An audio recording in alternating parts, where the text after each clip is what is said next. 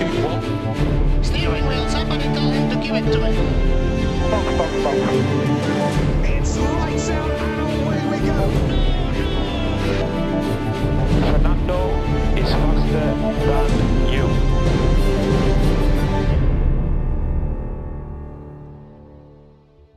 Sean ustedes bienvenidos a Compuesto Medio, el podcast en español sobre la Fórmula 1. Yo soy su anfitrión, Paul Díaz. Regresamos a Sandboard a uno de los grandes premios más fiesteros debido al ambiente que se vive en las gradas con toda la fanaticada. Vimos grandes estrategias en pista, rumores y hasta incluso teorías conspiranoicas. Pero lo que sigue constante es Max Verstappen ganando y qué mejor que en su gran premio de casa. Datos a tomar en cuenta, gran participación de Hamilton y Russell. ¿Será eh, acaso este el regreso de Mercedes? La pole position fue para Max Verstappen Asimismo, la vuelta rápida se la llevó el neerlandés. Para esta ocasión Pirelli trajo su gama dura, C3 para el neumático blando, C2 para el medio y C1 para el duro. Comenzando con los abandonos tenemos a Yuki Tsunoda, el piloto de Alfa Tauri largó desde la novena posición y relativamente todo marchaba bien hasta que en la vuelta 42 tras salir de boxes reportó por la radio que sentía que uno de sus neumáticos no estaba bien ajustado al monoplaza.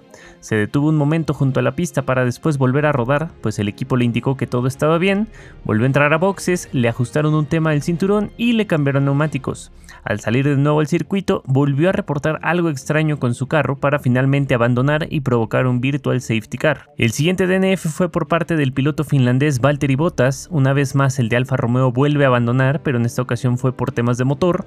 Al ir circulando sobre la recta principal, simplemente perdió potencia y detuvo el monoplaza antes de la primera curva, a lo cual surgió un safety car otro fin de semana de pesadilla para Bottas. En decimoctava posición se encuentra Nicolas Latifi y en esta ocasión no hay mucho que decir sobre el piloto de Williams, largó desde el último lugar y tras los abandonos simplemente ganó dos posiciones. Delante tenemos a Daniel Ricardo, quien demuestra el por qué McLaren ha decidido no continuar la relación laboral con el piloto australiano. Quedó eliminado en la Q1, largó desde la decimosexta posición y por si fuera poco su equipo no le ayudó con la estrategia ya que fue el único piloto que se detuvo en cuatro ocasiones. En decimosexto lugar finalizó Guan Yusu por Alfa Romeo, comenzó en el lugar decimocuarto y tuvo una buena carrera, Perdió lugares por temas de estrategia debido a que durante el safety car provocado por Bottas, Guan Yu entró a boxes y al salir perdió tres posiciones. En decimoquinta posición tenemos a Kevin Magnussen, piloto de Haas. El danés pasó desapercibido y quizá lo único que se recuerde fue esa salida que tuvo de pista que lo puso temporalmente en último lugar. En decimocuarta posición tenemos a Sebastian Vettel, el piloto de Aston Martin largó décimo noveno y en carrera poco a poco fue ganando lugares. Lo más destacado fue que se interpuso en la batalla Pérez Hamilton tras salir de boxes y recibió una sanción de 5 segundos por no respetar las famosas banderas azules. En decimotercera posición tenemos a Mick Schumacher. El otro piloto de Haas largó desde la octava posición y fue perdiendo lugares principalmente porque tuvo dos detenciones en boxes muy lentas. En la decimosegunda posición tenemos a Alex Albon. En esta ocasión el piloto de Williams no pudo hacer la hazaña de llegar a Q3, pero viendo que tiene un Williams, pues bueno, se entiende, ¿no? Quedar en Q2 no suena nada mal. En carrera estuvo discreto, pues ganó algunos lugares, pero no fue suficiente para llegar a punto. En un décimo lugar tenemos a Pierre Gasly de Alfa Tauri. El piloto francés finalizó justamente donde inició, ganó las posiciones de Mick y Tsunoda, pero perdió ante los Alpine. En décimo lugar y comenzando con los puestos de puntos tenemos a Lance Stroll. El piloto de Aston Martin fue justo otro de los pilotos que finalizó donde inició. Llegó a Q3, pero en carrera únicamente logró mantener la décima plaza. En noveno lugar tenemos a Esteban Ocon. El piloto de Alpine largó desde la decimosegunda posición y consiguió ganar algunos puestos tan solo en la largada. Octavo lugar para Carlos Sainz. Podemos describir la carrera del piloto de Ferrari como cuando no estudia, no estudia. Múltiples factores perjudicaron hoy al piloto español. Clasificó en la tercera posición, pero le sucedió todo lo siguiente. En su primer stint, la degradación de sus neumáticos fue severa y decidieron detenerlo en boxes. Al parecer encontró despistado a uno de sus mecánicos, pues al recibirlo únicamente había tres llantas de las cuatro que se necesitaban. Tuvo que esperar y mientras tanto veía como Sergio Pérez, quien había entrado a boxes justo por detrás, se marchaba mucho antes que el de Ferrari. Otro de los temas fue precisamente la pistola que quedó suelta en pits y fue arrollada por el monoplaza de Red Bull. Ya al salir estuvo rodando en buen ritmo y tras parar de nuevo le hicieron un safe release que le dio 5 segundos de penalización y al final le hizo perder lugares con el resto de pilotos. En séptimo lugar culminó Lando Norris, el piloto de McLaren logró sumar puntos para el equipo, sostuvo una pequeña batalla con Russell y al final perdió un lugar con Fernando Alonso. En sexto lugar tenemos precisamente al piloto asturiano, en esta ocasión nos regaló una muy buena carrera, clasificó decimotercero y poco a poco fue ganando lugares, porque fue uno de los primeros en parar y alargar un segundo stint con el neumático duro. Aprovechó el Virtual Safety Car para ahorrar tiempo y con eso afianzar las posiciones ganadas. En quinto lugar tenemos a Sergio Pérez, el piloto de mexicano nos sigue demostrando que aún no se siente cómodo con el monoplaza, pero logró salvar la carrera. Al inicio intentó adelantar a Hamilton, pero el ritmo del Mercedes era superior. En su detención a boxes le ganó el lugar a Sainz y vimos el episodio con la pistola de neumáticos. Se le vio con mucho mejor ritmo cuando colocó el neumático duro, pero con el safety car su único juego disponible fueron unos medios que lo pusieron en gran desventaja ante la velocidad del resto. Aún así logró quedar en el espacio de 5 segundos para ser beneficiado por la sanción de Sainz. Cuarto lugar para Lewis Hamilton, quien ha demostrado que Mercedes ha estado trabajando. Largó desde la cuarta plaza y en varios momentos de la carrera puso en aprietos a Verstappen y al equipo Red Bull. Y es que antes de los Virtual Safety Car y Safety Car, la estrategia de Mercedes apuntaba a pelear por el liderato de la carrera. Con los ya mencionados sucesos, el equipo decidió dejarlo fuera con un neumático medio usado, mientras que los demás cambiaban a blandos. Seguramente se le vinieron los recuerdos de Abu Dhabi del año pasado, pues perdió el primer lugar tras la relargada ante Max y poco después con su compañero y con Charles Leclerc. Tercer lugar precisamente para el piloto monegasco, quien largó desde la segunda plaza y fue ampliamente superado por Verstappen. Sufrió con la estrategia de los Mercedes, ya que ambos iban a una parada y eso lo llevó hasta la cuarta plaza, pero logró adelantar a Hamilton, quien sufría con el neumático medio. En segundo lugar tenemos al piloto británico George Russell. En esta ocasión la estrategia le ha sonreído, pues siguió el mismo plan que su compañero, la diferencia fue que Russell lo detuvieron durante el safety car para colocar el compuesto blando, con ello adelantó a su compañero y se terminó quedando con la segunda posición. Y en primer lugar tenemos a Max Verstappen de Red Bull, como ha sido costumbre, el neerlandés demostró un, gran ritmo, perdón, como lo dije antes, y durante un momento se vio en grandes aprietos por la estrategia de Mercedes. Al final, la suerte del campeón salió a relucir y con el safety car pudo pelear y defender su primera plaza. Segundo año consecutivo de Max Verstappen ganando aquí en Sandboard. Y bueno, ahora pasando a temas de opinión, hemos visto un gran premio de Sandboard eh, similar, podría decirse al año pasado. Vemos que fue una pista y complicada de adelantar, como bien mencionaba en, en el resumen de los pilotos.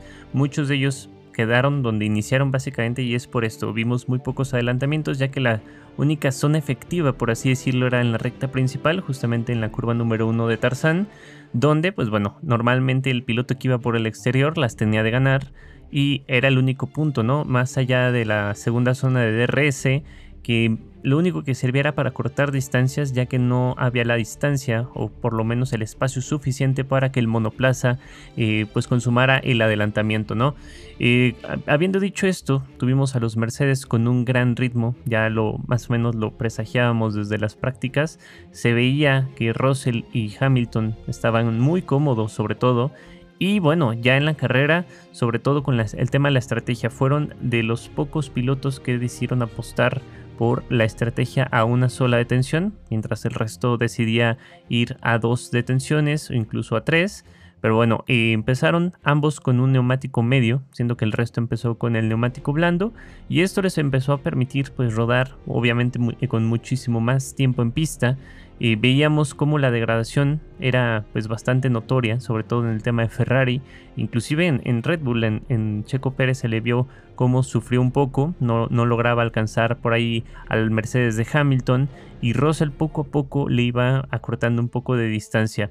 Y todo esto iba bien, justamente cuando Max vuelve a, a, parar y que Hamilton se queda en pista, por ahí se estaban dando los pronósticos de que cuando Hamilton por fin hiciera su detención, pues iba a poner en grandes aprietos a, Verstappen, ¿no? Quien en este caso tendría que salir por detrás de los Mercedes y como bien decimos, eh, pues básicamente era un poco difícil adelantar en esta pista, ¿no? Por no decir, eh, no imposible, no imposible. Sí vimos adelantamientos, pero sí se sufría, ¿no? Quizá no, no en el primer intento, sino pues a lo mejor en, en un segundo, en un tercero y con la condición de que tenías que salir muy pegado del piloto, en este caso, eh, pues en la última curva, ¿no? Antes de encarar la recta principal. También vimos, eh, pues bueno, en el tema de las estrategias que todo iba, pues básicamente apuntando, sinceramente yo estaba muy, muy eh, apegado al televisor, en este caso, pues viendo o esperando lo que sería esa batalla de estrategias. Sinceramente sí estaba esperando con ansias ese momento, el cual no llegó debido pues al, tema de los safety cars, que ya hablaremos en este caso, al virtual safety car y al safety car. Y bueno, nos quedamos con las ganas de ver ese, esa pelea de estrategias. Y lo que sí pasó es que bueno, eh, tuvimos ahí la disyuntiva con el tema de las estrategias. Por un lado a Hamilton lo dejaron en pista con ese neumático medio eh, usado por otro lado, teníamos a Russell, quien, bueno, también estaba rodando con, dicho neumático, pero la diferencia fue que en la segunda vuelta, eh, eh, rodando pues con el, safety car, él dijo, pues bueno, ¿por qué no probamos colocar el neumático blando, no? O sea, si ya eh, vimos un poco lo, de la carrera, vamos apostando por otra estrategia, ¿no? Entonces, esto fue algo que por ahí se hablaba en diversos medios, eh, Mercedes no tenía previsto parar a sus pilotos, sino fue algo que, le sorprendió que Russell fuera el que diga, ¿saben qué? Yo quiero probar otra estrategia, cámbienme los neumáticos, ¿no? Es por eso que a Russell sí lo detuvieron, a Hamilton no, incluso en la radio de Hamilton se ve preguntándole a su ingeniero, a, famoso Bono, de, oye, ¿por qué, por qué detuvieron a, a, Russell, no? Incluso pues Bono no sabía el por qué. Entonces, bueno, básicamente esto fue una gran decisión por parte de Russell porque vimos que pues cómo le costó básicamente a Hamilton el poder defender las posiciones con ese neumático medio y cuánta velocidad ganó en comparación Russell, pues que le permitió inclusive eh, ganarle la posición a su, a su compañero y pues afianzar esa segunda plaza, ¿no? Eh, tuvimos también temas con dirección de carrera y la decisión del safety car, que bueno, esto será muy breve. Eh, simplemente ya hemos visto en reiteradas ocasiones en esta temporada cómo se tardan demasiado en tomar una decisión. Es decir, si un piloto se detiene en pista, y ya lo vimos con Sainz con el tema del motor, cuando, cuando básicamente se prendió en fuego, pues tardaron en, sacar lo que era un virtual safety car. Simplemente ondearon la bandera amarilla y ahí estuvieron como por un minuto en lo que se decidía control de carrera que iba a ser. ¿no? Entonces ahora con el tema de Yuki Tsunoda, con el tema de botas, pues fue básicamente lo mismo. Vimos mucho tiempo ahí esperando a que básicamente dirección de carrera dijera esto merece un virtual safety car, merece un safety car. Y creo que el tema va más con el tema de seguridad. O sea, eh, Botas por ahí detuvo su monoplaza al final de la curva 1, precisamente ahí eh, al inicio de la curva de Tarzán, donde justamente cuando tiene su monoplaza, 3, segundos después vimos como una batalla entre un Ferrari y no recuerdo cuál era el otro el otro piloto, pero bueno, básicamente eso ponía en riesgo al resto de pilotos y tardaron muchísimo en decidir si esto era un, virtual safety car, si necesitaban sacar el safety car completo. Entonces, bueno, ¿qué está pasando ahí, no? Y otra vez el tema de Ferrari y sus errores. Básicamente una eh, detención tardía en boxes, primero con Carlos Sainz no estaban listas los neumáticos. Al pobre Sainz le pasó de todo el día de hoy. No estaban listos los neumáticos. Por ahí vimos como Pérez pues, le ganó la posición precisamente en boxes. Uno de los, de los mecánicos perdón, dejó un poco la pistola. Sí estaba, digamos, en el espacio que le corresponde a Ferrari.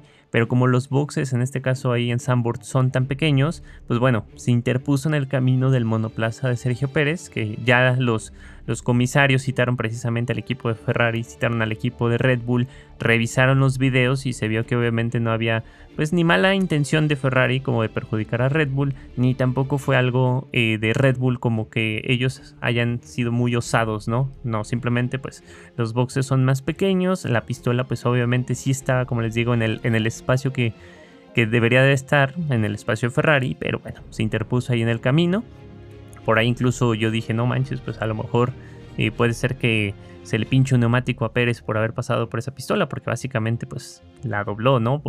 Eh, pero bueno, eh, cuando vuelven a parar a Sainz durante el safety car, pues también se hace el tema del unsafe release, ¿no? Entonces, si ya le hiciste perder posiciones en su primera detención por el tema de los neumáticos, ahora le haces un unsafe release que le da 5 segundos de penalización extra y que bueno, por ahí vimos que de estar cómodamente en un quinto lugar, pues baja hasta octavo, ¿no? Que fue donde simplemente ya no pudo hacer nada. Y tenemos a Sergio Pérez también con ese tema. tuvo un error en, clasificación en Q3 que pues, yo se lo aplaudo. O sea, sinceramente ahí estábamos viendo la telemetría. Iba mejorando, iba marcando microsectores morados por ahí en el sector 1 y en el sector 2. Y bueno, simplemente se le fue el carro al llegar a lo que es la última curva. No hay como este tema eh, de conspiración que por tanto se habla de que eh, lo hizo para ayudar a Max Verstappen, que estábamos viendo un Piquet eh, Alonso por ahí en, en, ¿cómo se llama? En eras pasadas, ¿no? Simplemente pues fue un error, este, analizando, o sea, si simplemente si nos podemos analizar por qué Red Bull tendría que hacer esto, ¿no? sabemos que tiene una amplia ventaja en el campeonato de constructores. Y Max Verstappen tiene una amplia ventaja de 100 puntos con el segundo lugar, que pues en este caso están empatados Sergio Pérez y Leclerc. Entonces, ¿por qué habría de hacer como este tipo de jugarretas como para tratar de asegurar una pole position ¿no? en el tema de, Sergio Pérez? Pero bueno, ese, ahorita, ese tema ahorita también lo seguiremos hablando. Y Sergio Pérez, como les digo, sigue sin tener como las mismas piezas de, del carro de Max Verstappen. Ahí hubo algunos cambios que precisamente salió en, en el PDF de la, de la FIA, que le habían cambiado algunos componentes que eran componentes, digamos, viejitos. En este caso, pues no tuvo que penalizar por ello. O sea, simplemente cambiaron por algunos componentes que ya habían usado. Entonces, pues eso fue el tema también de rendimiento. Se espera que por ahí el piloto mexicano en lo que es el siguiente gran premio, que es precisamente Monza, pues ahí sí pueda cambiar a lo mejor unidad de potencia. Lo mismo que sería con Sainz. Entonces, estos dos pilotos estarían empezando desde la parte trasera de la parrilla. Y hablando entonces ahora sí de los temas conspiranoicos y todo esto que básicamente le ha provocado un acoso en redes sociales a Hannah Schmitz, quien es la estratega de Red Bull. Eh, si usted no sabe quién es, pues bueno, es básicamente quien se encarga de las estrategias de tanto Sergio Pérez como de Max Verstappen. Y bueno, ¿qué tiene que ver en todo esto? Eh, durante el Gran Premio, pues vimos a Sunoda, y precisamente que cuando fue eh, su detención, al salir de boxes, empieza a reportar que algo no está bien con su carro. Él siente que hay una llanta suelta, ¿no? Entonces por ahí el equipo le pide que por favor este, se orille como para revisar alguna cosa, por ahí se detiene y que bueno, ya es lo que hemos hablado con el tema de las, de las eh, decisiones que ha tenido dirección de carrera. Yuki sigue insistiendo, saben que hay una de las ruedas que no se siente que está bien atada y lo que empieza a hacer Yuki es precisamente desabrocharse el cinturón, ¿no? Pues dice, aquí ya se detuvo la carrera, este, vamos a retirar el carro y es justamente cuando el equipo empieza a revisar y le dice, no Yuki, no hay nada malo con el carro, o sea, las ruedas están bien, puedes continuar. Y por ello vuelve a poner en marcha el monoplaza, ¿no? Le piden obviamente que pare. ¿Y por qué? Pues bueno, como se había desabrochado los cinturones, pues bueno, le tienen que volver a ayudar a que se vuelva a abrochar los cinturones. Es por eso que vimos esa toma de televisión donde está el equipo, pues obviamente ayudándolo. Le cambian los neumáticos, obviamente revisan todo. Y cuando vuelve a salir, pues bueno, básicamente vuelve a decir, ¿saben qué? De verdad algo no se siente bien. Y es aquí cuando el equipo le dice, bueno, está bien, para en una zona segura y vamos a retirar el monoplaza. ¿Por qué les explico todo esto? Porque bueno, hay teorías conspirativas y no les voy a negar. Sinceramente sí se vio muy sospechoso. Ahí les va mi teoría, ¿no? bueno, no mi teoría. Mi versión de cómo se vieron las cosas, que obviamente da como para mal pensar, pero que sí, sencillamente no está sustentado en nada, ¿no?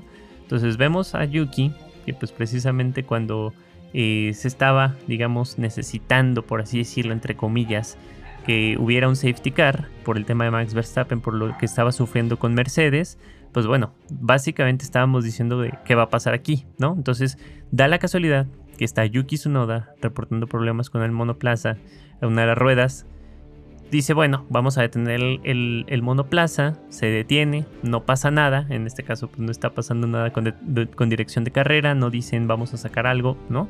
El equipo le dice, ¿sabes qué? Continúe.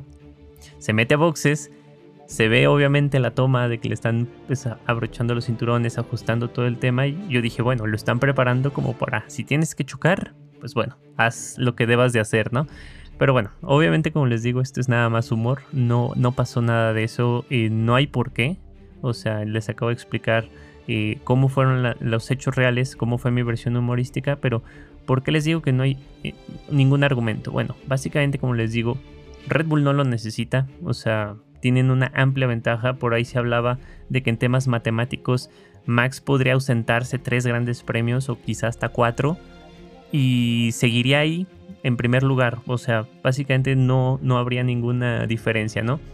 Se hablaba también pues el tema de el orgullo, vamos, o sea, bueno, es tu gran premio de casa, pues Max, Max Verstappen lo necesita ganar, ¿no? Pero pues tampoco, o sea, si seguimos esa lógica, sería la lógica de que Lewis Hamilton necesitaría ganar, obviamente, en su gran premio de Silverstone y que por eso hizo la maniobra con Max Verstappen el año pasado. Pues tampoco tiene como mucha lógica, ¿no? Entonces, sencillamente no lo necesitan. ahora, bueno, ¿qué tiene que ver Hannah Schmitz en todo esto? Pues bueno, ustedes saben que Alpha Tauri es el, el equipo hermano de Red Bull y que por ahí se necesitaba pues como que les echaran la mano. Tampoco tiene como mucho sentido. En este caso, Alpha Tauri está en una de sus peores temporadas de la campaña. Estamos en una campaña con el límite presupuestario. Entonces, ¿por qué tendrían que darse el lujo de perder pues ese dinero? Eh, darse el lujo pues obviamente de, de quedar en muy malos puestos. Y bueno, vamos a decir, ok, eh, Alpha Tauri aceptó todo esto, este, Red Bull va a pagar, no importa, etc. Porque su noda. Su noda estaba casi en puestos de puntos cuando estaba pasando esto. ¿Por qué no mejor sacrificas a Gasly, no? O sea, ahí también están como las cositas que porque un piloto sería el, perjudicado, tienes al otro que pues no está en posición de puntos, este, lo puedes usar, etcétera. Si, si quieren seguir como en ese hilo conspiranoico, ¿no? Pero bueno, como les digo, no tiene pues mucho argumento esa parte. Entonces simplemente pues no, o sea, no, no se hizo nada como para buscar perjudicar al otro equipo. Entonces bueno, paremos un poquito el tema del hate a Hannah Schmitz, que bueno, por ahí se decía que eran los medios ingleses quienes estaban acusando pues de toda esta teoría conspiranoica a la estratega de Red Bull. Y tenemos ya este fin de semana el Gran Premio de Monza, volvemos a el Templo de la Velocidad, una de las casas de Ferrari y pues obviamente ahora la presión estará sobre los tifosi, pues queriendo defender obviamente pues todo, ¿no? O la pole position, la victoria, etcétera. Entonces veremos qué podrá hacer Ferrari ante esto, pues mínimo a lo mejor veremos una victoria aquí de, Ferrari, de los de Maranello, o quizá no, quizá Verstappen les vuelva a dar una receta en su propia casa. Entonces, bueno, háganme saber qué les ha parecido el Gran Premio de los Países Bajos y recuerda que puedes seguirme en Twitter como arroba compuesto medio. No olvides compartir este podcast con tus amigos, conocidos, familiares, en fin, toda persona que desee adentrarse en el mundo de las carreras. Yo soy Paul Díaz, hasta la próxima. steering